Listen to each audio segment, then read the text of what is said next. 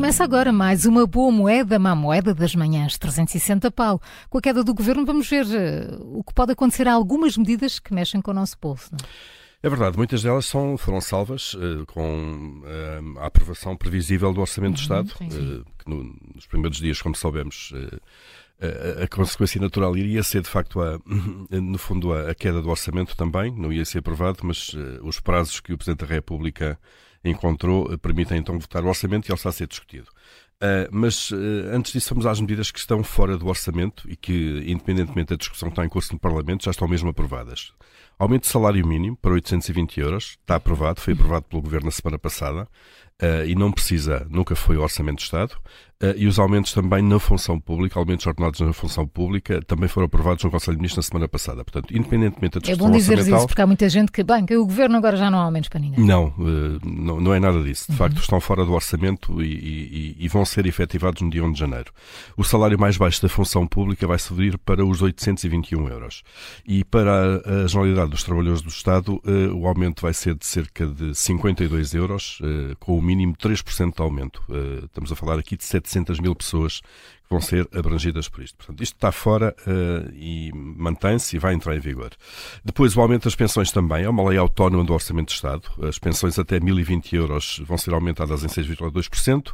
Depois os aumentos vão ser menores à medida que as pensões vão aumentando uh, e para pensões acima de 3.061 euros o aumento uh, deve ser de 5,2%. Portanto, isto também está garantido por lei autónoma que não é do orçamento.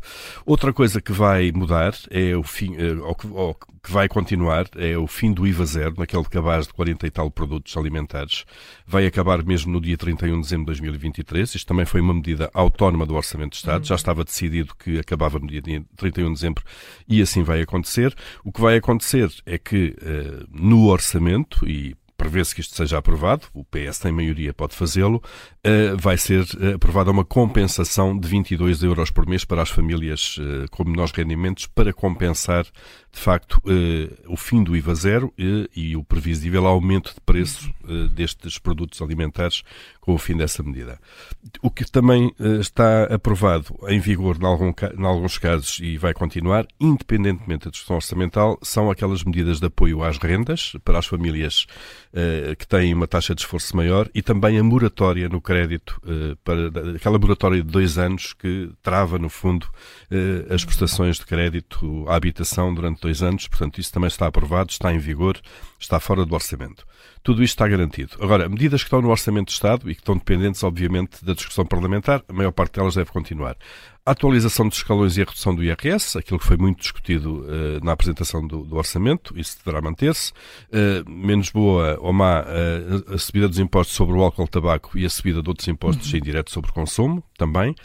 Uh, e uma medida que vai cair, soubemos esta manhã também, porque o PS assim o propõe, é o, o tal aumento o do IUC. É? tanto que falar. Os 25 euros por ano, aumento de 25 euros por ano durante 4 anos, portanto 25 mais 25 mais 25 mais 25, era isso que ia acontecer aos uhum. automóveis inferiores a 2007. Uma medida que foi apresentada pelo Governo, defendida pelo Governo, até esta noite, ontem à noite, o PS então um, a bancada do PS ter decidido uh, fazer uma proposta para se travar uh, este aumento. É caso para dizer, de facto, que as eleições podem fazer milagres.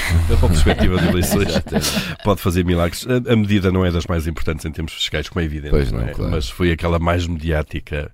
Mas era muito facilmente mas, mas era muito importante para quem tem carros desses. Ontem estava a ler uma notícia de que os carros, os, os, os os utentes desses carros sim, sim. estavam a entregar os carros nos estantes para trocar por outro, imagina, e estavam altamente desvalorizados. Já ninguém quer aqueles ah, claro, carros. Então, carros inferiores a, anteriores a 2007, é evidente.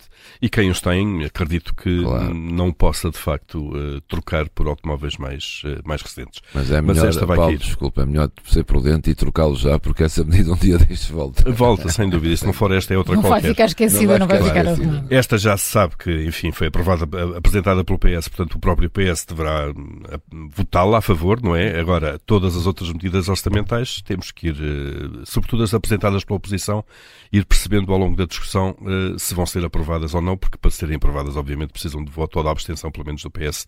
Isso é uma discussão que vamos acompanhar. Paulo Ferreira, boa moeda, má moeda, da Rádio Observador, também disponível em podcast.